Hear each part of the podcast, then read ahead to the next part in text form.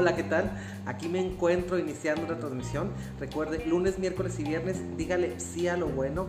Estamos aquí dándole continuidad a las cuestiones que usted quiere llevar a reflexión. Este, como todos los otros temas, a excepción de los dos primeros, fueron, eh, es un tema que es sugerido por algunos de nuestros colaboradores. Es un tema muy padre, es un tema que le va a dejar mucha riqueza emocional. Es un tema que le va a ayudar a esclarecer dudas, que le va a ayudar a esclarecer cuestiones de tipo ubicación emocional, es decir, en dónde estoy parado. Gabriela Rodríguez, bienvenida a Dile sí a lo bueno de este lunes, un lunes hermoso, un lunes de mayo, un lunes de muchas ganancias emocionales. Ana Corral, Marta Guijarro, Laura Sepúlveda, gracias. Viridiana Ramírez Torres, un beso hasta Parral. Un beso, un saludo para la gente del, del Convoy, una tienda muy famosa de Parral que tiene muchísimos años. Iván Ramírez, también un abrazo, pelón. Te amo quién más está conectando. Vamos a ver quién se está conectando aquí. Vamos a ver quién, quién quiere compartir la reflexión, quién quiere que se interese en el tema. Y fíjense, vamos a, vamos a, vamos a empezar.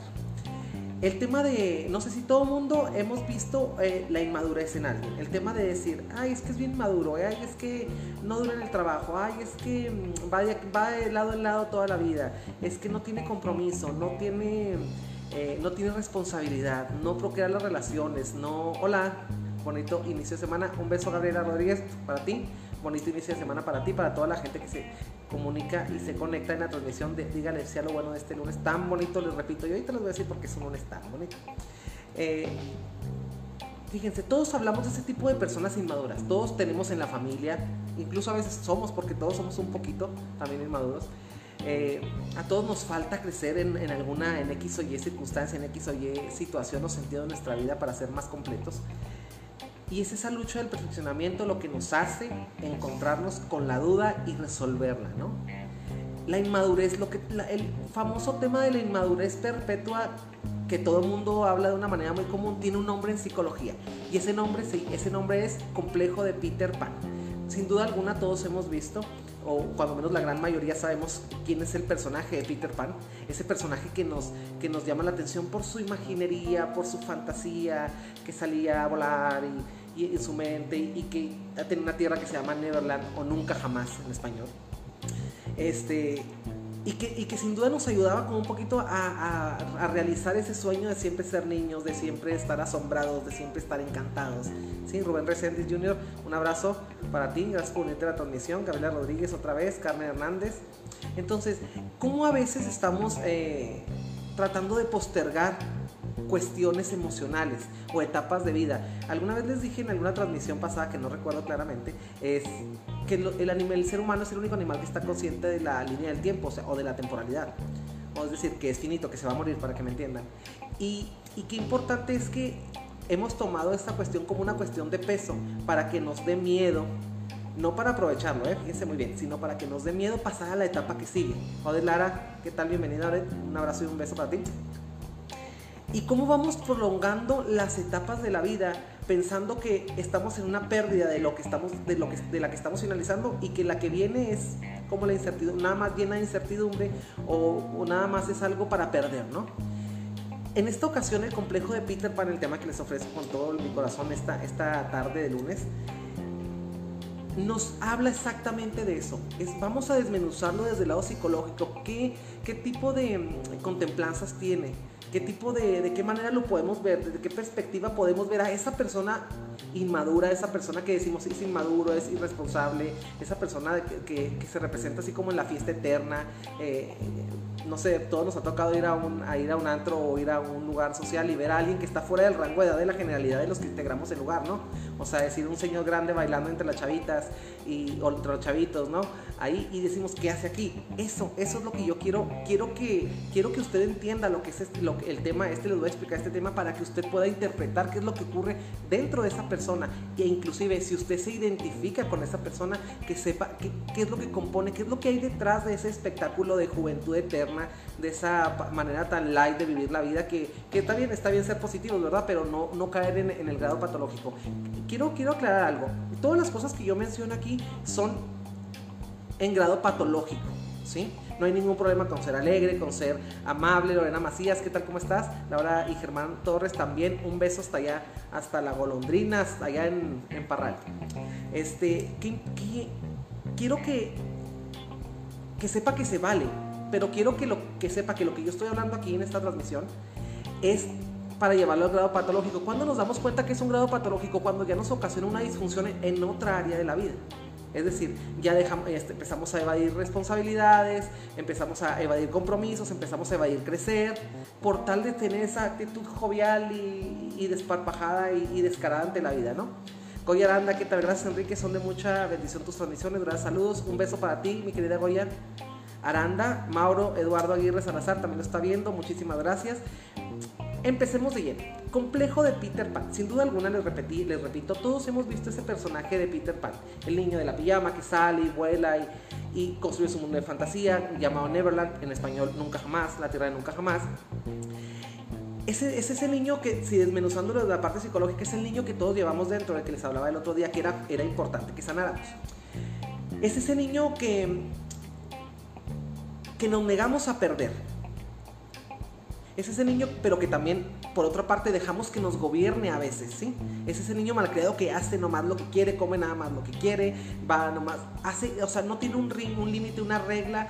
la persona que, padece el, síndrome de Peter Pan, que también quiero aclararles, no es un trastorno de personalidad, porque en la Biblia de, nuestros, de los otros psicólogos, que se llama DSM-5, este, donde vienen todos los trastornos de personalidad, el trastorno de Peter Pan no tiene un apartado.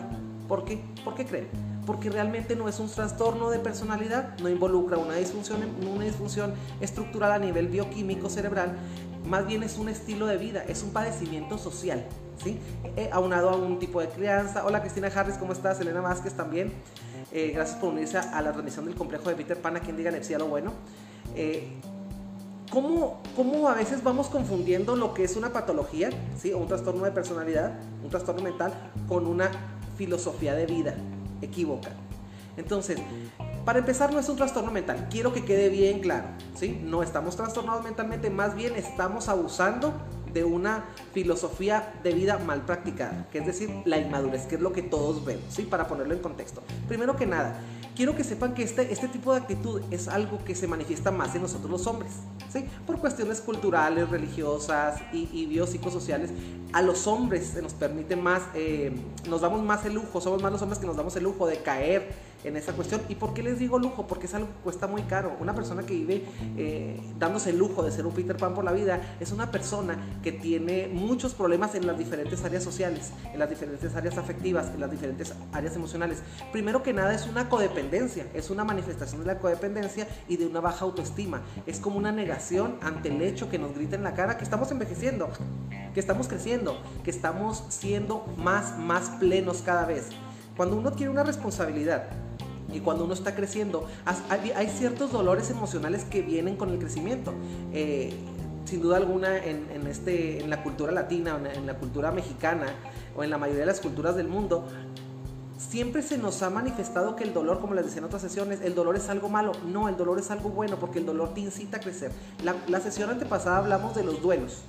¿Sí? Entonces, es una especie de duelo perpetuo pero contra la juventud, ¿sí? A la pérdida de la juventud, en especial este de Peter Pan, ¿sí? Hablaríamos de un duelo eterno de la juventud. Entonces, ese miedo eterno nos hace decir, no, no, no, no, no, no crezco, por consiguiente eh, no tengo un trabajo, por consiguiente o tengo un trabajo y duro tres meses en cada trabajo, o no asumo mis responsabilidades como papá, como, incluso como mamá, porque no porque sea un padecimiento eh, de hombres, no significa que no haya mujeres que lo tengan, ¿sí? Hay mujeres que también tienen una actitud de Peter Pan, ¿sí?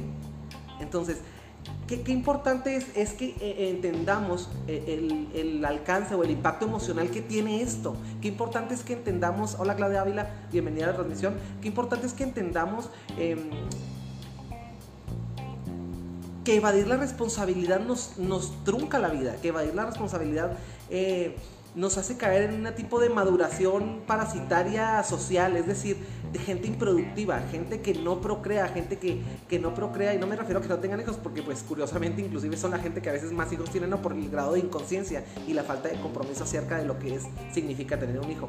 Pero vamos, vamos viendo más allá, eh, es una negación a la vejez, es una negación rotunda a la vejez, es una negación a todo lo que, a, decir soy finito, voy a morir, eh, este es ese miedo.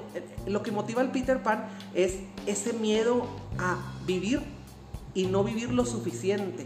Eso es lo que lo, lo que lo empuja hacia adelante a romper los límites. Ahora, es una persona que no tiene límites.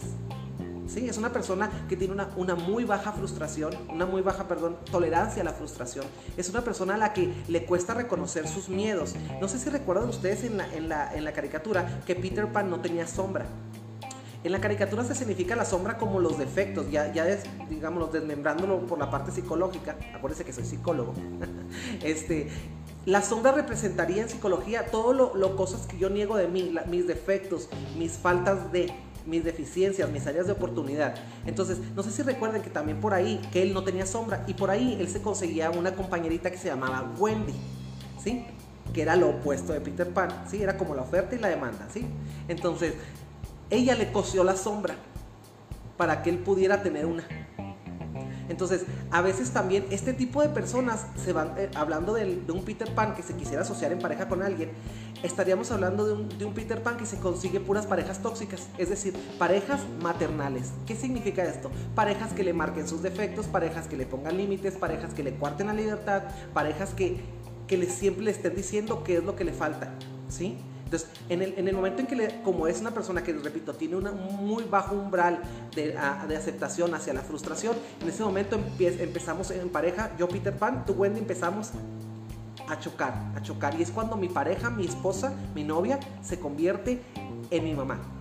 Y mamá de una manera punitiva, la mamá que te está corrigiendo, que por qué dejaste esto en el baño, que por qué dejas tirado esto, que por qué no bajaste la tapa, que por qué no fuiste y pagaste la escuela, que por qué no te interesas por los niños, que por... Pati Torres, bienvenida a la transmisión, un beso hasta Celaya, Guanajuato. Marcela López, también un beso para todos ustedes. Janet Castillo, gracias por seguir la transmisión. Estamos hablando del complejo de Peter Pan, gracias por unirse.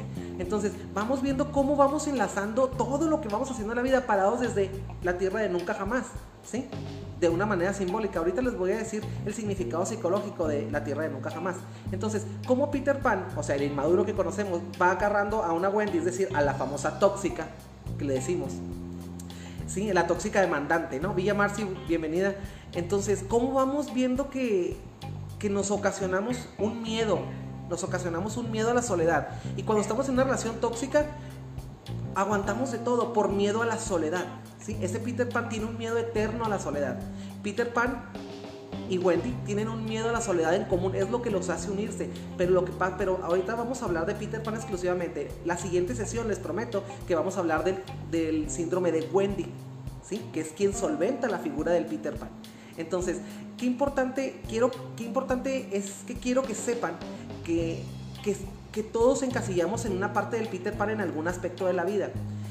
Les repito, a menos de que ya llegue a tener muchos aspectos de, Peter Pan es cuando ya nos hacemos disfuncionales. Por ejemplo, les decía eh, la, codependencia, una maduración social incorrecta, la negación a la vejez, el egocentrismo, lo irresponsable, el narcisista, eh, la falta de límites y todo eso. O sea, hay, porque hay gente que, que los tiene toditos, ¿eh? Y eso es lo, a eso es a lo que yo me referiría como un Peter Pan completo, ¿sí? Entonces, volviendo al tema, qué importante, Susana Costa, bienvenida, qué importante es ver que la irresponsabilidad, el narcisismo, el egocentrismo, son los rasgos superiores que manifiesta un, Peter Pan. Es una persona a la que no le interesa lo que sienta el que está enseguida, es una persona que se vuelve un poco insensible, es una pareja que, que es la pareja en el caso de la pareja sería la pareja que está nomás para que le sirvamos, la pareja demandante, la pareja que no está para apoyar, pero que está para que, ser apoyado siempre. Marilena Valdés, bienvenida.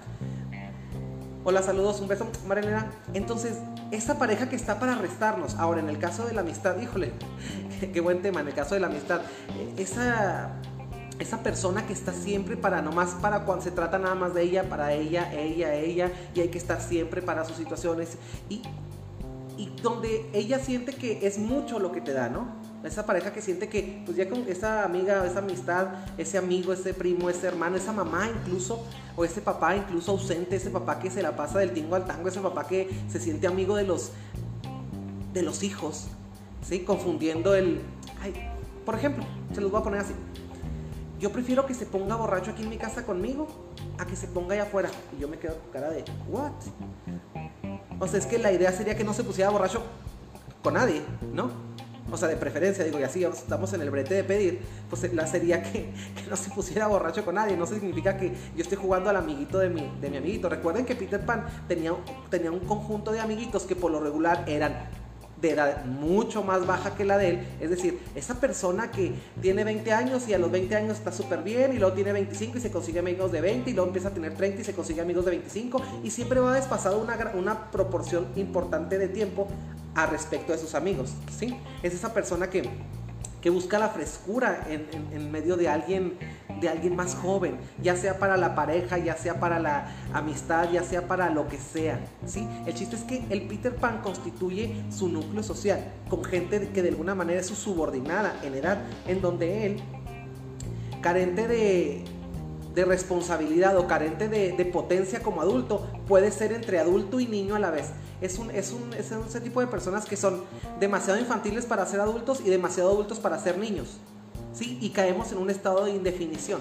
Entonces, qué importante es, es que vean, que vean cómo vamos embonando en ese tipo de actitudes inmaduras, que, realmente es inmadurez, ¿verdad? Pero es el, el, maduro eterno, es el inmaduro ese que tiene problemas para mantener un trabajo, que tiene problemas para mantener una relación. Es esa gente, por ejemplo, que va siempre como pareja, va viviendo los noviazgos nada más hasta el punto del enamoramiento. Recordemos que hemos hablado en cápsulas pasadas que el enamoramiento dura de seis meses a un año y es en donde nace el poseo, el deseo, perdón, de fusión, ahí donde está la transformación esa temporoespacial, la distorsión, perdón, temporoespacial, en donde dices tú, ay, es que yo estoy con una X persona, con Manuelito, y, y el día se me hace nada porque no estamos conscientes del tiempo, porque estamos viviendo, estamos bajo nuestras drogas emocionales, nuestras endorfinas, dopaminas, serotoninas, oxitocinas, que segrega el cerebro, que es lo que representamos con el, con el famoso mariposas en el estómago, que realmente no son mariposas, digo, no me imagino ni siquiera una mariposa en el estómago, ha de doler en lugar de sentirse rico.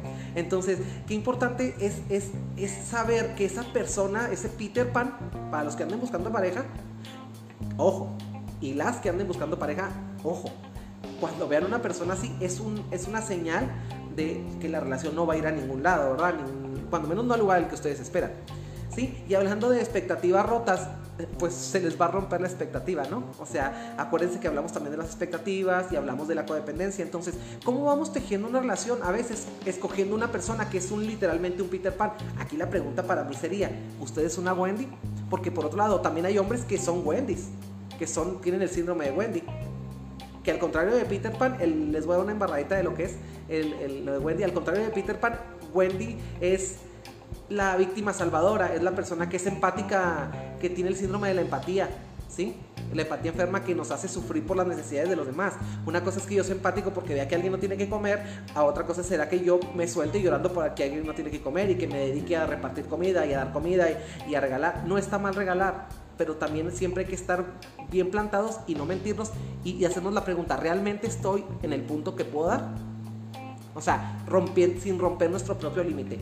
Eh, el Peter Pan tiene de compañera precisamente a esta víctima salvadora, porque esta víctima salvadora le va a sustentar sus tonterías, le va a sustentar sus irresponsabilidades. Es una persona que como está para, para, para dar, no para recibir, pues es donde el Peter Pan que está para recibir, no para dar, embona perfectamente. Entonces, qué interesante. Hola, bienvenida Diana Gómez, un beso. Gracias por ver la transmisión. Entonces, qué importante, qué importante. Y siempre les digo esta frase, qué importante, porque quiero como golpear su conciencia, como que tenga un impacto aquí. O lo que yo les digo, quiero que tenga un impacto aquí acerca de todas las palabras que mencionamos aquí, los conceptos, las manifestaciones, las estructuras, las jerarquías emocionales. Quiero que siempre tenga bien claro la posición en la que usted se está poniendo con referente a la persona que usted está adquiriendo o, con la que se está asociando en la vida. Es bien interesante y es muy importante que tengamos la claridad para ir identificando este tipo de personas, porque por lo regular son personas que llegan a la vida para empobrecernos. Es esa gente que siempre llega a la vida para empobrecer, porque como les repito, siempre llega para recibir, porque es como un necesitado, como un damnificado eterno, ¿no? De alguna manera cuando nosotros eh, nos vamos quitando el derecho de elegir, nos vamos quitando el derecho de crear, la satisfacción de realizarnos. Yo creo que toda la persona nos estamos damnificando, nos estamos concibiendo como alguien enfermo, como alguien herido, como alguien pobre. Cuando siempre estamos que estamos esperando que alguien nos dé algo, significa que yo estoy esperando que me lo des porque yo no lo tengo. Entonces, eso habla de mi estructura cognitiva y mi estructura yoica, donde ahorita mi autoestima, donde ahorita mi amor propio, donde habita mi valía, donde habita mis capacidades, mi patrimonio emocional, mi patrimonio económico también, ¿por qué no? Donde habitan mis, mis afectos. Entonces, el Peter Pan es una persona completamente irresponsable. Ahora, por otro lado, al momento de que el Peter Pan no tiene su demanda cumplida, es una persona completamente colérica y tóxica. Es, una, es esa persona que viene de un estilo de crianza en donde los padres le han dicho que todo se lo merece, que él es la cosa más linda del mundo, que el mundo no lo merece, que, que le hace el favor a las personas, que todo el mundo estamos para halagarlo, que todo el mundo estamos para darle, pero también en el fondo de su ser está supeditado o está sometido a la, buscando siempre la aprobación de su padre. ¿Sí? Fíjense qué, doble vínculo. ¿Cómo podemos tejer ese doble vínculo cuando creamos a una persona? Por un lado eres lo más maravilloso, pero por otro lado también nunca vas a ser suficiente. Y es ahí donde cae la pobreza emocional de la persona a la hora que establece sus nexos emocionales en el mundo. Y me refiero al mundo, no me refiero al mundo cuando eres un adolescente, me estoy refiriendo al mundo cuando tú sales al mundo y encantas al mundo con lo que tú eres o desagradas al mundo con, lo que tú eres. Cuando eres una persona incapaz de, tener una, relación estable, tanto amistosa como una relación eh, sexual, como una relación eh, de pareja, como una relación laboral, ese tipo de cuestiones. Saludos desde Chihuahua. Fabi López, bienvenida. Un beso para ti. Susana Costa y Diana Gómez también. Eh, qué, importante, qué importante es em, ver también que no necesariamente son personas malas, ¿sí? Simplemente son lo que son. Yo siempre les digo, nadie es bueno o es malo. Todos somos adecuados o inadecuados para relacionarnos con nosotros, ¿sí? Yo puedo ser, eh, no que signifique que sea malo, pero puedo ser inadecuado para, uh, para Viridiana, por ejemplo, para Fabi, para Susana.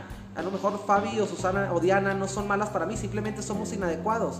Y, qué liberador es este, es este tipo de concepción del nexo social o afectivo, porque es algo liberador. Te libero a ti de mi miseria y yo me libero de la tuya. Y aquí nadie le hace el favor a nadie. Yo siempre les expreso en este tipo de cápsulas que aquí hablamos de igual a igual. Aquí no hay seguidores, incluso aquí hay colaboradores, se los vuelvo a repetir. Entonces, mis queridos colaboradores, les tengo una noticia. No hay gente buena ni hay gente mala. Hay gente que nada más tiene conductas inadaptadas a nosotros y otros que tienen conductas más afines con nosotros.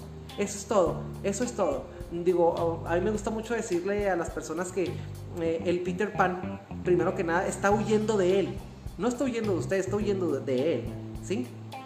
Una cosa es irte de un lugar porque no se te trata bien, porque no se te quiere, porque no se te eh, da tu valor que tú tienes según tu valía. Digo, hay que tener los calzones y la autoestima bien puestos para irse de un lugar.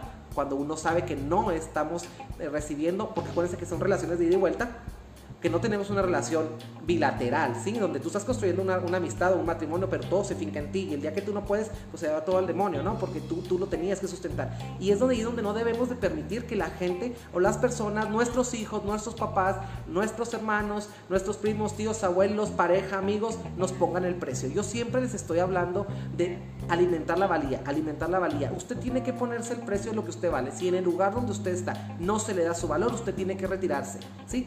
Una de dos o se retira y se lo resuelve de otra manera, o se queda y se queda calladito y se queda conforme y se queda diciendo que está bien, ¿sí? Y aceptando la situación. Pero todos somos libres. Recuerde, usted no es un árbol, usted tiene pies, puede moverse, no se tiene que quedar ahí, no es un árbol, no está enterrado, ¿sí? Entonces, el Peter Pan siempre es una persona súper narcisista. ¿Qué significa el narcisismo? El narcisista es alguien que simple y sencillamente no se puede enamorar de nadie, no puede, no puede tener un nexo con los demás. ¿Por qué? Porque yo no me puedo enamorar de nadie porque el puesto ya está enamorado, ya estoy enamorado de mí mismo. Y es cuando el narcisista es el punto más alto del egocentrismo. ¿Sí? Hay una gran diferencia y se los voy a explicar para, porque a veces hablamos palabras que no tenemos el contexto de lo que son. Primero que nada, una persona individualista no significa que sea una persona egoísta. ¿sí? Una persona individualista es una persona que pone primero sus necesidades por encima de las demás, pero una vez cubierto lo de él, él está para cubrirlo de los demás. Eso es ser individual. ¿sí? Ponerse en primer plano. Y luego tenemos al egoísta, ¿sí? Que es la persona que es él, él, él, primero él, y si después queda tiempo él y después él, y aunque él ya esté realizado, sigue siendo su prioridad él. Individualista, egoísta. Ahora vamos con el egocéntrico, que es aquí donde entra el Peter Pan, por eso se lo estoy comentando. ¿Sí? Eh, el egocéntrico, literalmente, él se siente el centro del mundo, egocéntrico, es decir, yo en medio y todo mundo alrededor de mí. O sea, todo mundo es de segunda clase. Eso ya habla más de la valía, de la concepción que él tiene de las personas. ¿Sí? O sea, él ya considera a la gente como de segunda clase. ¿Sí? Entonces, a diferencia del individual que se considera importante y por consiguiente todos los demás también son importantes y dignos. A diferencia del egoísta que él dice, pues yo soy solo, yo solito. O sea, él no siquiera se concibe con los demás, ni siquiera concibe la existencia de alguien más alrededor de él. Y el, y el egocéntrico que él se concibe en medio de todos los demás, en donde él queda resurgido como punto número uno y todos los demás son como una especie de subordinados emocionales, ¿eh? egocéntrico. ¿Sí?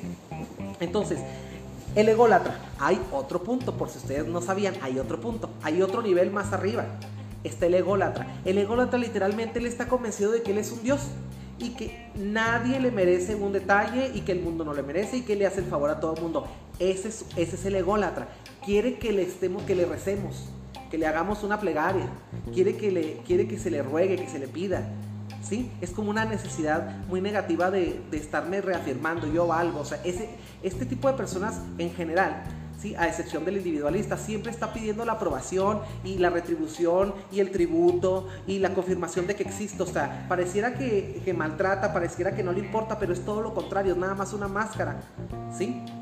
para poder decir, háganme sentir valioso. Siempre está sintiendo que necesita que los demás lo hagan sentir valiosos por medio del sacrificio como un Dios o por medio de un, de un ruego como una víctima, ¿no? Entonces, bien importante. Paco, un saludo, Paco, hermano, un abrazo también para ti, Elizabeth Nevares, Dana López, Elizabeth Nevares, lo está viendo. Muchísimas gracias por conectarse a la transmisión. Fabi, Fabi López, Fabi López, un beso para ti también, nuevamente. Entonces, estamos hablando, niños, estamos hablando del el complejo de Peter Pan, que a su vez no podemos evitar tocar otras figuras, como el individualista, el egoísta, el egocéntrico, el ególatra y por último el nivel más grande y más alto dentro de los egos el narcisista, que este también lo tiene muy manifestado en la persona que tiene el síndrome de Peter Pan, ¿sí? El narcisista, o sea, él no, él no ama a nadie, o sea, si se fijan ustedes, eh, este era un mundo de fantasía de realidad creado, ¿sí? Que todo iba, todo danzaba, digo, los niños existían, Neverland existía, la Tierra de Nunca Más existía en función de un deseo de superación emocional del niño que estaba dormido y que salía las noches en sus sueños a pasear y a volar, ¿no? Entonces todo, todo, en, el Peter Pan todo gira en torno a él, a sus necesidades y todo se trata de él, ¿no? Es como una combinación agridulce y amarga de, entre egoísmo, egolatría, individualismo, narcisismo, egocentrismo, ¿no? Entonces es bien importante que, que entiendan eso, ¿no? Ahora, hablando del punto de que se sienten incompetentes. Exactamente, o sea, es, el sentido de incompetencia es un sentido que acompaña muchísimo a las personas que tienen el síndrome de Peter Pan esa incompetencia, ese no valgo, ese, o sea, es decir, no, me, no valgo porque no, me, no soy capaz de impactar la realidad. Yo siempre les hablo de impactar las situaciones y la realidad. ¿Cómo yo con mis talentos, yo Enrique, impacto en mi mundo, creo mi mundo, construyo mi mundo, mis riquezas emocionales, económicas, materiales, amistosas, de pareja, amorosas? ¿Cómo las construyo y cómo, cómo yo me tengo que, como yo al ver, vivir en este plano físico y decir yo, híjole, pues no hago nada, es que no valgo, no sirvo, no, no funciono? ¿Cómo yo me tengo que crear una mentalidad alterna acá? Es decir, me tengo que eh, de alguna manera semi enloquecer para crearme dentro de mí una realidad alterna, perdón, en la cual yo soy el rey ¿sí? O sea, huyo de aquí, de este país donde yo me siento el esclavo, donde yo me siento maltratado, donde yo me siento el poca cosa, para crearme una realidad aquí interna, es decir, un sueño, porque la caricatura es un sueño literalmente, basado en fantasía y ciencia ficción, en, la cual esa ciencia ficción la llevamos, de, la llevamos de aquel plano material al plano emocional y nos creamos un reino en donde nosotros está esperándonos un trono, ¿no? Y lleno de súbditos, ¿no? Y de pronto vamos, eh, como Peter Panes, buenos Peter Panes, vamos tratando a la gente como algo que se desecha, se utilice y no, se, y no sirve. ¿sí? Y, no sé, tomando, eh, haciendo referencia al término de desechar, la gente tiene una, condición muy, muy equivocada a, la parte de desechar, ¿no? Eh, yo creo que eh, el desechar es como sacar, como quitarle lugar a, es lo que significa la palabra. A veces, no sé, a veces le quitamos el lugar a las personas porque simplemente no se lo merecen. Llega un punto en que yo siempre les digo a ustedes, cuando alguien no valora lo que usted es momento de parar, es momento de irse. Y les repito, no es un árbol. Para la gente que tenía dudas acerca de lo que era el concepto de desechar, no se equivoquen. Desechar no, no habla, desechar no siempre habla de quien quita, habla de quien lo tenía y no lo valoró. Esa es la invitación a la conciencia para la gente que nos está escuchando. Ahora sí que el que le caiga el saco que se lo ponga. Yasmín Ortega, bienvenida a la transmisión también. Se sienten incompetentes, vuelven, van de un lado a otro. ¿Sí? Es esa gente que, que no hace raíces en ningún lado. ¿Sí? digo, y no estoy hablando de la gente que, que puede decir dónde estar y dónde no. Digo, todos tenemos una casa emocional. Yo tengo una casa emocional, yo tengo una casa aquí físicamente. Aquí se da toda la magia, tengo mis afectos, usted tiene sus afectos. Hay lugares donde uno se va y lugares donde uno se queda para siempre, ¿no? Entonces se trata de desarrollar un colmillo emocional para decir esto no, esto no, esto no. El Peter Pan simple y sencillamente no pertenece a ningún lado porque no tiene tiempo de permanecer en ningún lado, porque él siempre está tratando de evadir la vejez y está tratando de evadir eh, la idea de que se está quitando una etapa importante y que después de la adolescencia no le espera nada. Es como decir, eh, yo llegué infancia, todo lo que es la, lo que es prenato y luego la infancia y luego ya llega la adolescencia y ahí me quedo, ahí me quedo estancado porque yo estoy evitando, no sé, si tenga un concepto, por lo regular tienen un concepto muy pobre de lo que es la adultez, tienen un concepto muy distorsionado, así como la gente que tiene el concepto distorsionado de desechar, estos tienen la, la, la cuestión de pensar en la adultez como algo negro, algo negativo, algo que empobrece, algo que no sirve. Y esa es la parte en la que yo quiero esclarecerles el punto a todos ustedes que me están escuchando. Es, no es ser adulto es maravilloso. Ser adulto es, es tener libertades que no teníamos cuando éramos niños. Un día escuché a una, una persona, a un amigo, que me decía, ay, no, ¿cómo me gustaría ser niño? ¿Cómo me gustaría? Y yo decía, no, claro que no. Claro que no. Pues a mí yo, no, yo de niño no tenía carro. A los 10 años no tenía carro, no traía mi dinero, no me sentía realizado por trabajar, no me sentía muchas cosas que no estaban a mi no me sentía tan autónomo, no sé, eh, andar por la calle solo en el centro, decir voy a agarrar mi coche y voy a Delicias manejando, voy a ir a comprar un elote, una pizza Cuauhtémoc, eh, voy a, no sé, o sea, esa autonomía que vamos ganando por ser adultos, o sea, pero claro, ¿será que yo vivo la adultez desde el punto de vista de que es una ganancia? Pero a lo mejor él lo estaba viendo desde que tiene una adultez muy pobre, muy pobre, no me refiero a económico, acuérdense otra vez, no es un curso de finanzas, es psicología, pobre en el aspecto emocional, pobre en el aspecto del que a lo mejor él no ha trabajado en la cuestión de ser un adulto realizado. Y es esa, esa concepción de decepción de la adultez que con toda razón tienen, porque por lo regular el Peter Pan es una persona que no ha trabajado para construir nada fijo, es una persona que así como le llega la quincena se la gasta, un Peter Pan es una persona que no tiene ninguna este, cuestión de compromiso con él mismo, porque fíjense que yo me quedo pensando, a veces yo, yo cuando hablo así de, de temas de pareja, yo les, yo les digo a las parejas, eh, que yo consideraba, que yo consideraba una, y como psicólogo y como Enrique, ¿eh? como persona y como psicólogo, yo consideraba que el día que yo tenga una pareja quiero a alguien que tenga de lo que yo tengo económicamente para arriba, no para abajo. Y a la gente le causa como mucho, como mucho revuelo. Eso que yo digo, bueno, la mayoría de las cosas que digo a la gente le causa mucho conflicto y mucho revuelo. En fin, ¿qué, qué tache me, pone, me pondría la gente o escucha? ¿O qué piensan ustedes de esto que les acabo de decir? Coméntenme. ¿Sí? O sea, aquí dice alguien, a mi mamá me sigue tratando como una niña. Habría que ver porque te sigues portando como una niña, tal vez. Digo, una niña, si tú sigues pidiendo permiso para salir, pues eso es lo que hace una niña, ¿sí? O sea, vamos viendo qué, tipo de, qué es lo que le decimos al mundo, cómo le decimos, qué es lo que le decimos al mundo que somos, porque dependiendo de eso es lo que el mundo nos va a tratar. Nosotros vamos estableciendo convenios en todas las relaciones. Esto sí, esto palomita, esto tachita, esto palomita, por aquí sí, por aquí no. Esa es la cuestión que yo me refiero cuando le digo que usted se tiene que interesar en conocer a las personas. Usted tiene que ser investigador privado de, de usted y de la gente que, a la que usted se quiere acercar a su vida. ¿Sí?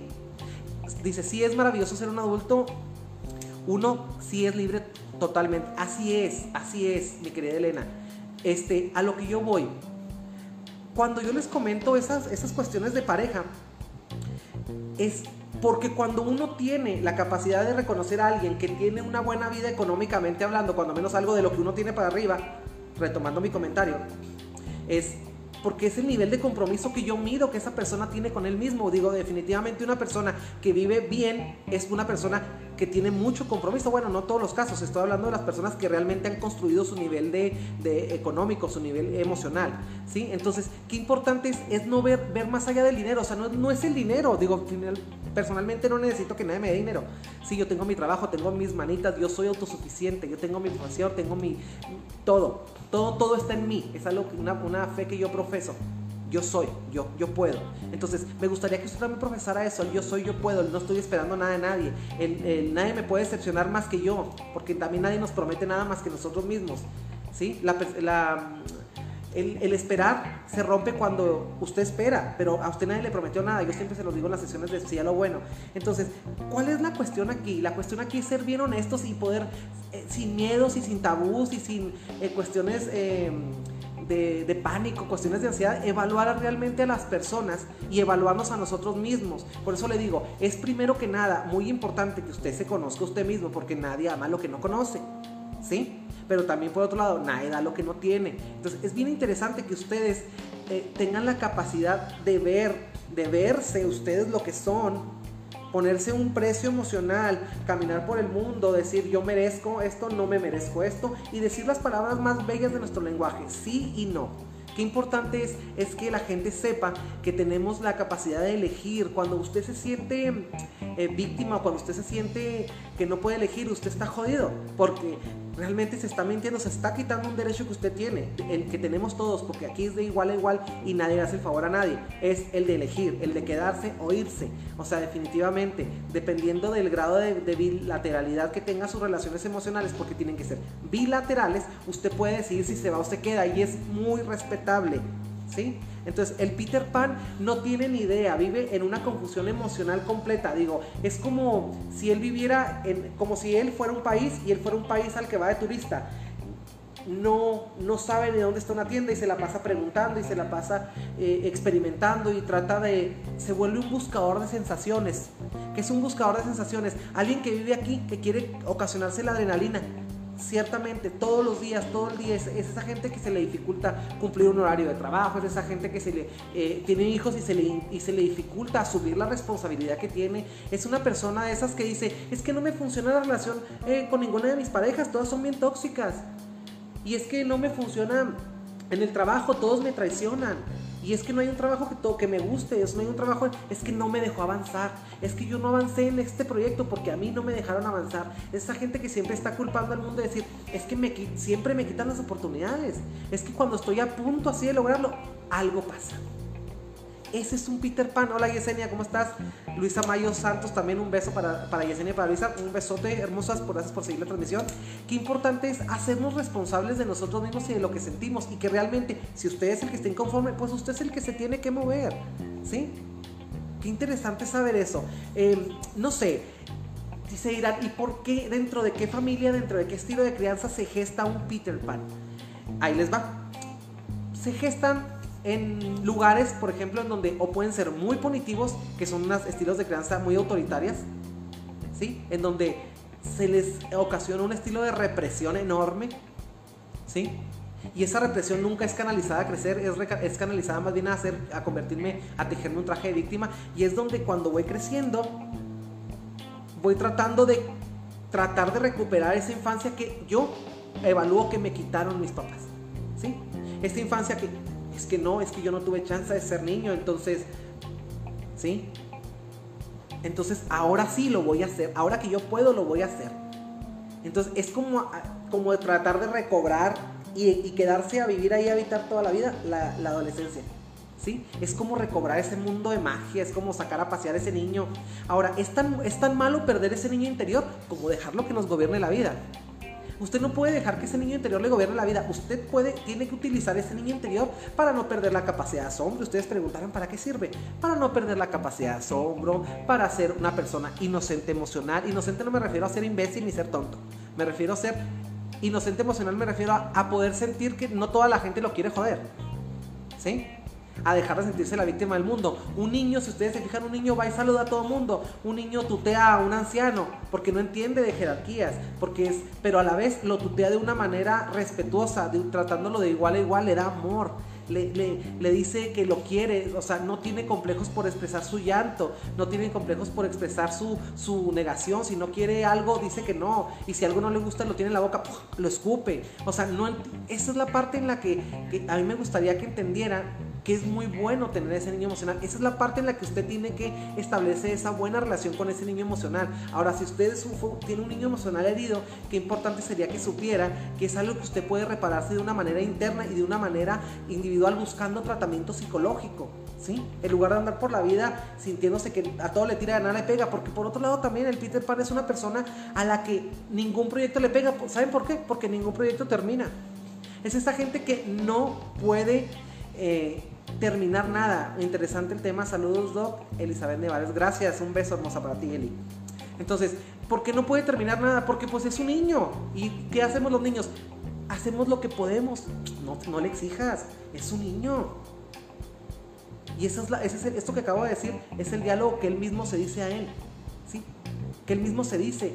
¿Sí? Ay, me, al cabo puedo intentar otra cosa. Y me paso cuatro semestres en ingeniería, y seis semestres en finanzas, y cuatro en psicología, y ocho. Sí, ocho porque hay de nueve. ¿Sí? Entonces, eh, qué importante es saber, es saber todo eso. O sea, vamos, vamos evitando tener una repetición de etapas y aprendiendo que todas las etapas son buenas, que todas las etapas tienen glorias maravillosas, pero también todas las etapas tienen un nivel de responsabilidad al, a nivel cognitivo de desarrollo. Pero si usted está hablando de que usted quiere ser un, un, adolescente como un Peter Pan eterno, estamos hablando de que usted está evitando crecer también cognitivamente. Entonces significa que usted se está ocasionando una idiotez programada, autoproclamada. Usted se está convirtiendo en un idiota por elección.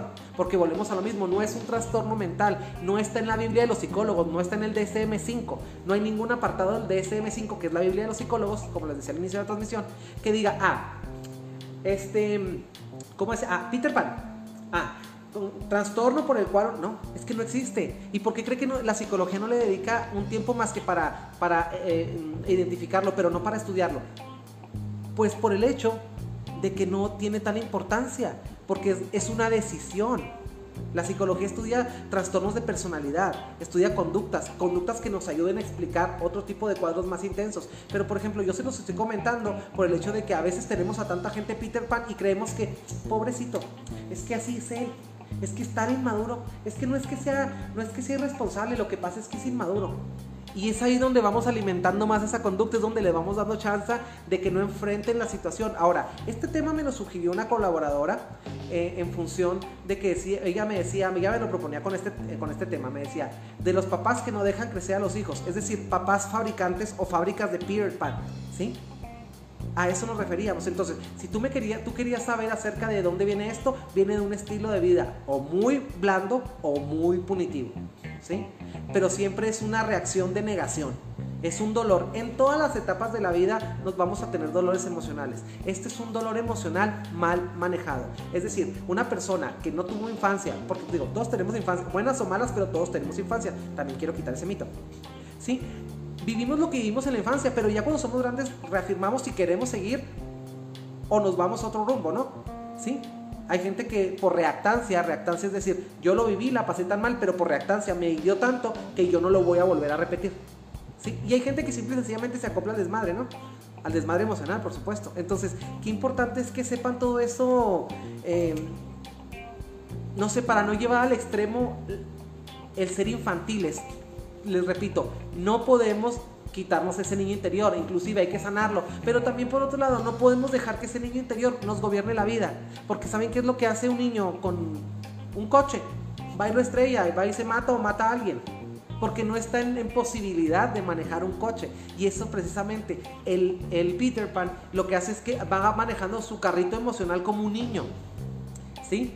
Es un niño, ¿y qué va a pasar? Todos, si hay un niño en la ciudad suelto manejando un coche, todos estamos en riesgo el niño y todos los que le rodeamos. Entonces, qué importante es, estamos también poniendo en, en, contradicho, en riesgo la vida de todo mundo y la vida emocional. Un Peter Pan es una persona que siempre sale herida, es una persona que se victimiza, es una persona que se siente incompetente, es una persona que es muy ansiosa. El principal miedo del Peter Pan es a no vivir. El, el principal miedo del Peter Pan es la ansiedad a no ser querido. ¿Sí? A no ser suficiente. Entonces él se convierte en su propio parque de diversiones, ¿no? Y todos embonamos de alguna manera en este concepto de Peter Pan.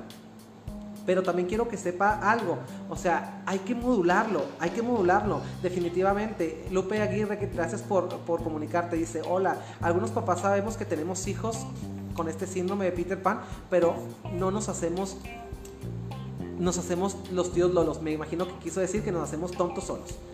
Voy a completar tu refrán, Lupe Aguirre. Gracias. Y un beso hasta Delicias. Ella vive en Delicias. Este. Sí, o sea, como como padres vemos que nuestro hijo está en un estilo de conducta parasitaria, ¿sí? Es decir, esperar que esté un parasitaria porque estoy esperando a que me den. Un parásito es, es un organismo, un microorganismo que se conecta a un organismo para siempre estar drenando y depende completamente de él, ¿sí? Actitud parasitaria. ¿Usted es un, en qué tipo de aspecto de su vida usted es un parásito? Chéquelo y con todas las letras. O sea, es, recuerden que estos, estamos indagando nosotros mismos para poder crecer. Estamos implorando el crecimiento. María Guadalupe Quintana, muchas gracias por seguir la transmisión. Un saludo para la gente del Hospital Ángeles. Gracias por, por respaldarnos en esta situación de contingencia sanitaria. Eh, qué importante es que esa gente no tiene límites y que si nosotros somos padres que estamos educando sin límites, estamos construyendo un Peter Pan. Pero también qué importante saber que si somos unos padres que tenemos un exceso de límites, estamos construyendo una Wendy. Una Wendy, una persona que siempre, que es la pareja de Peter Pan, de alguna manera simbólica en, la fábula, en el, cartoon, en la caricatura. Entonces, qué importante es que es, los extremos, si se fijan, son malos. La Wendy o la Wendy es un, es, una, es un personaje que encuentra la satisfacción en dar, pero dar de una manera patológica. Es una persona que está tan ocupada de la vida de todo mundo que le ayuda, tan tan ocupada, que está tan ocupada, que le ayuda a evadir la propia, sus, em, sus emocionales, sus pliegues, sus eh, emociones lastimadas, no las resuelve. Entonces, pero se escuda con la bandeja de yo siempre doy, yo siempre doy, yo siempre doy. Y ahí andamos por ahí, por el mundo, cosiéndole la sombra, es decir, cosiéndole la sombra a todos los demás, marcándole los defectos. Eso también es un error porque es patológico, ¿sí? Eso tiene una, un trasfondo muy de mucho sufrimiento. Eh, eh precisamente, el Wendy, la Wendy, que es la pareja de Peter Pan, les repito, tiene mucho sufrimiento porque ella entiende que el amor es, es, sufrimiento y sacrificio. Ahora, la pregunta para toda la gente que nos escucha, que me escucha, es, ¿qué es lo que usted entiende del amor? Es bien importante saber qué, qué mm, concepto tenemos del amor para saber qué es lo que estamos esperando de la otra persona y de todas las personas en las que emocionalmente invertimos. Digo, hay gente que es tan, lo voy a decir, ¿verdad? tan estúpida, que piensa que le está dando a, que, que nos da, cuando realmente el que le da es uno, ¿sí? Pero también habemos otra gente tan estúpida también, que pensamos que porque damos, damos, damos, el otro nos va a regresar, ¿sí? Y allí es, es un rompimiento de expectativas enorme y es un sufrimiento que no hace feliz a nadie, que cualquiera de las dos partes está dispuesta a seguir a seguir sufriendo, seguir sufriendo, porque es lo que unos y otros entendemos del amor. Es decir, tu concepto torcido del amor embona con mi concepto torcido del amor. ¿sí? Para mí mi concepto del amor es, es sufrimiento y sacrificio y para el otro es gáname, compláceme, dame y es la oferta y la demanda, ¿no? O sea, ¿y, cuántas ofertas y demandas vamos tejiendo por la vida? ¿Cuántas mentiras nos hemos dicho? Ahora, el Peter Pan es una persona muy, muy, muy, muy tóxica. ¿sí? Es una persona que, que siempre está en el punto de insuficiencia, es una persona que siempre está, no importa todo lo que viva, o sea, nada es suficiente. Él, él llega a un punto en que deja de ser funcional, ¿sí? Para él vivir acá en la mentira que él se repite. Es esa gente que les decía, se siente amigo de sus hijos, que no se preocupa por criar a sus hijos. Esa gente que se preocupa por a veces también darles a los hijos todo lo que no tuvo, en lugar de enseñarles a sus hijos todo lo que él no aprendió cuando era niño. Fíjese, usted no le tiene que dar a su hijo todo lo que usted no tuvo, o sea, deje de curarse el trauma de pobre o de carente, ¿sí? Definitivamente todos en algún punto de la vida hemos tenido una carencia y cuando vamos caminando por la vida construyendo, es cuando vamos reafirmándonos que podemos y es cuando nos vamos sanando. Pero también si usted tiene que ir por la vida diciéndole a su hijo, te doy esto, valóralo. Dice, a mí me dijo mi psicólogo que yo tenía una visión muy romántica del amor y que eso era un problema. No es un problema, mi querida Elena Vázquez, de tener, de tener una visión romántica del amor. El amor debe ser romántico, pero el amor debe ser objetivo. Un amor romántico, es que el hecho aquí no se equivoque, no está mal ser romántico. Aquí lo que está mal es no saber con quién ser romántico. El problema aquí es ser romántico con un lobo. El problema es ponernos románticos con un león. El problema es ponernos románticos con un oso grizzly. Y a veces la persona, esos son. O ponernos romántico con una mm, cuestión de, de dependencia. Es romancear con la dependencia, con la falta afectiva. Eso es el problema. El amor, ¿quieres que te diga qué es el amor? El amor es poner todas nuestras cualidades emocionales, financieras, económicas, eh, de actitudinales y todo a favor de nosotros mismos, es el amor. Pero en especial a las mujeres se les educa siempre para alguien más y a los hombres se les educa para sí mismos, se nos educa para nosotros mismos. Por eso Peter Pan es egoísta y por eso Wendy es la, la víctima salvadora. Espero haber respondido a tu pregunta.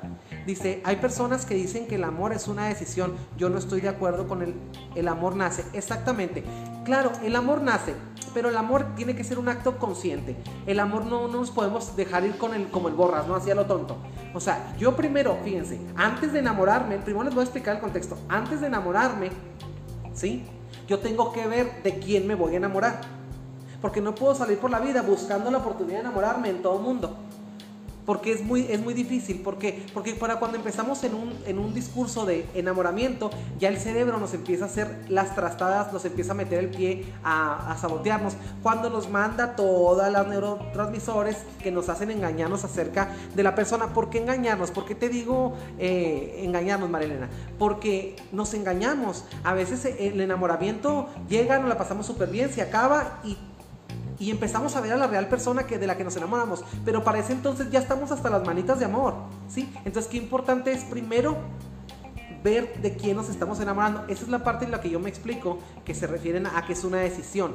No sé, el estado de enamoramiento es un estado de y, así, y, irreemplazable, insustituible, insustituible, importante, idóneo, ideal, de y.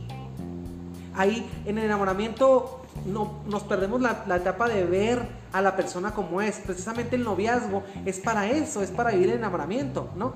El noviazgo es el inicio, para ver, para convencernos, a ver si somos lo que decimos que somos y para corroborar y comprobar que estamos haciendo una buena asociación emocional, para que no acabe esto en un divorcio, no acabe en una separación, para que no acabe, y una separación no me refiero por el hecho de socialmente decir, es divorciado, es divorciada, se separó o no, no me refiero a eso, yo quiero que lo vean más allá de su nariz, lo me refiero para el hecho de que la gente vea que tiene que evitarse los... Hay dolores en esta vida que se pueden evitar, hay sufrimientos que se pueden evitar. El dolor no se evita, el sufrimiento sí. No podemos evitar el, dolor de, no sé, de caernos, pero sí podemos vivir cayéndonos por la vida y vivir sufriendo como una caída libre, ¿no? Entonces, hay cosas que, sí se pueden evitar, al contrario de lo que triste y feamente nos ha metido en la cabeza lo social. esa, esa um, cuestión de siempre tienes, tienes que aguantar lo que sea y el amor es sacrificio y dolor. El amor no duele, para empezar. Y me estoy acercando a la cámara para ver si queda más claro. O sea, el amor no duele. ¿Sí? El, al amor hay que invertir. El amor cuesta, sí, porque hay que invertirle. Hay que invertirle a esa persona que vamos a amar. Pero también podemos decidir, antes de invertirle, primero hay que checar el terrenito. Antes de construir la casa, hay que ver, la casa es el amor, el terreno es la persona, hay que ver en qué terreno vamos a poner nuestro amor para construir nuestra casa emocional, porque pues sin duda alguna, o sea, nuestra pareja es una casa emocional, digo, ahí es donde vamos, nadie se asocia emocionalmente con alguien pensando en que se va a divorciar, digo, nadie se casaría, si así ya nadie se quiere casar, imagínense. Entonces, vamos, de pronto tenemos el, eh, vamos tejiendo eh, conceptos negativos, positivos, que son, que eran, perdón, vamos tejiendo conceptos que son positivos y los vamos tildando como negativos. ¿Por qué? Porque vamos actuando como un soberano Peter Pan por la vida. Y esa es la parte en la que a mí me gustaría que usted tuviera el valor de decir, ¿qué estoy haciendo en lo emocional? Porque pareciera que estamos tratando de, de, de cebrar este, de poner en partes, como diría Jack el Estripador, vamos por parte, el concepto del Peter Pan, el trastorno de Peter Pan, la filosofía mal adquirida de un Peter Pan. Pero realmente estamos hablando para protegernos, pero también para protegernos de nosotros mismos. acuérdense que la llamada atención siempre es aquí también interno. No se trata nada más de verlo en la demás gente. O sea, como yo, como tú Elena, como tú Marilena Valdés, como César, como Vidiana, como todo mundo, como Fabi López, como todo mundo, eh, vamos cayendo en ese en esa concepto de Peter Pan. La invitación es la de siempre, llamar a la mejoría, llamar al autocontrol. Ahora, una persona que es en los Peter Pan es una persona muy fácil para caer en las adicciones, ¿sí? Porque es una persona que busca sensaciones, como le dije. Es, es, mayormente es una persona, es una persona de, que cae en la droga, en la adicción, en el alcoholismo, en el abuso de sustancias, en el alcoholismo, en todos lados, en todo ese tipo de, de conductas que nos ayudan a llevar un estado de conciencia alterada, porque ser un Peter Pan es vivir en una fantasía. Y cuando a mí ya no me alcanza la imaginación, pues le, le pido ayuda a la cocaína, le pido ayuda al éxtasis, le pido ayuda al LSD, le pido al cristal, le pudo ayudar a todas las sustancias, al alcohol. Digo, simple y sencillamente, quiero hacer referencia a algo que me parece muy, muy bueno mencionar y que lo vimos aquí en corto hace unos días. O sea, la gente formada haciendo filas de horas para adquirir una cerveza. para tomar alcohol, o sea, y aquí es donde yo le comento a mis conocidos, les digo, es que aquí se ve como sociedad en que estamos valuando la paz social. O sea, resulta que estamos en un cuestionamiento de paz social, estamos en de que no hay golpes en las casas porque estamos todos tranquilos, estamos alcoholizados. O sea, póngase a pensar eso. O sea, la gente hace unos días estaba quejando que porque costaba 90 pesos el kilo, el, kilo o, la, o la cartera de huevos, pero compraban un 6 en 200 pesos, un 6 de cerveza, de 6 latas. O sea, y ahí es donde vamos viendo qué tan Peter Pan somos. Si usted me pregunta, yo vi muchos ahora formados. Yo vi mucha gente con actitudes de Peter Pan formados en los expendios. ¿Sí? Gente que se peleaba por ver qué Oxxo, gente que se enojaba porque en el Oxxo al que iban le habían dicho que vendían cerveza y no había. Entonces se desquitaba con el, es decir, una baja tolerancia a la frustración como el Peter Pan y arremetía contra el cajero. Entonces me tocó verlo muchas veces. Entonces, qué importante aquí el llamado, como siempre, el llamado para toda la gente que nos acompaña. Eh, buscar, buscar la verdad de nosotros. ¿Qué tan Peter Pan es usted? ¿Y usted qué tan Peter Pan es? O sea, comente, dígame, pregúnteme. ¿Qué tan Peter Pan somos? Digo, Peter Pan tiene un lado positivo, pero el Peter Pan, ese que ya es disfuncional en el mundo, esa es la parte. ¿Cómo saber cuando estamos cometiendo un vicio emocional? Cuando ya nos lleva al lado de la disfuncionalidad, que es disfunción, que ya no funcionamos en sociedad, que ya no funcionamos en compañía, que ya no funcionamos en el trabajo, que ya no es más, hay gente que hasta de la fiesta se cansa. Es la gente que cuando ya dices tú, ya sí, está muy padre la fiesta, pero ya llega un punto que ya me quiero ir. Sí, por más padre que esté la fiesta, llega un punto en que nos cansamos de bailar, nos cansamos de beber, nos cansamos de comer. Digo, a veces la comida está tan rica, pero no por eso te acabas el sartén completo. O sea, esos días caen en un exceso. O sea, ¿cómo, cómo poder dosificar nuestro sistema de recompensas y nuestro sistema de placeres sin caer en, en enloquecer un Peter Pan? ¿Qué les parece? ¿Qué les parece hasta aquí el tema? Es, es una cuestión de autoconocimiento y sin embargo es una cuestión también un poco cruda. ¿Por qué? Porque nos va diciendo que tenemos la obligación, una vez que sabemos, tenemos la obligación de hacer un cambio. Entonces, ¿y tú qué cambias este día? ¿Qué cambias este día? ¿Qué actitud de Peter Pan tienes hoy? ¿Sí? Les agradezco muchísimo el, el haberme acompañado en esta transmisión. Les agradezco enormemente que me han acompañado. Un saludo para toda la gente que nos, que nos sigue por las redes sociales. Recuerden, también déjenme les, déjenme les hago un pequeño comercial. Estamos también, después de que se acabe esta transmisión, lo vamos a subir a YouTube. Ahí hay un, hay un, hay un canal que dice exactamente para mí para mis videos y para ustedes, para que nos busquen, para que reproduzcan. Ahí en, en, el, mi canal de YouTube también está, estoy como Enrique Vega Psicólogo, estoy también compartiendo todos los proyectos y todos los videos que hice en Televisa, en Televisa Chihuahua. Hablamos de temas del agradecimiento, cómo tratar con gente tóxica, eh, la pareja del psicópata, la envidia en la pareja, la actitud de servicio. Hablamos de mil y un temas. Les agradezco enormemente que me hayan hecho en favor de seguirme la transmisión. Les recomiendo siempre seguir diciéndole sí a lo bueno. La nota de siempre. Ámese, quiérase, quédese en su casa, pero en su casa emocional. Quédese, elíjase, póngase en primer plano. Nadie da lo que no tiene, nadie ama lo que no conoce. Si alguien no le da su lugar en cualquier relación que establezca, diga, no quiero, gracias. Buena vida. Lo que sigue, lo que sigue siempre es mejor la invitación. Nunca force las cosas, nunca prolongue ninguna etapa. Si usted ya se le acabó alguna relación con algún amigo, con alguna pareja, con algún con cualquier persona, usted aprenda a dejar ir para que la vida le conteste con algo nuevecito. Siempre que dejamos algo, algo que viene es mejor. Démonos la oportunidad a todos de que todos encontremos lo que queremos en la vida.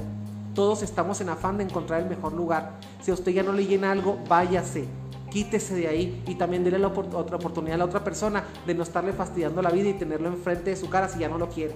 Porque también él merece estar en un buen lugar sígale diciendo sea lo bueno, las transmisiones lunes, miércoles y viernes 2 de la tarde. Les mando un beso grande a todos, les mando mi agradecimiento y mi eterna consideración. Estamos para servirles. Escriban los temas. Gracias Marilena por siempre estar presente. Dice gracias a usted por esta transmisión. Es un abrazo. Gracias a ustedes Rita. Gracias por felicitarme. Excelente. No, excelente tú que te quedas y te interesas por tu crecimiento personal y emocional.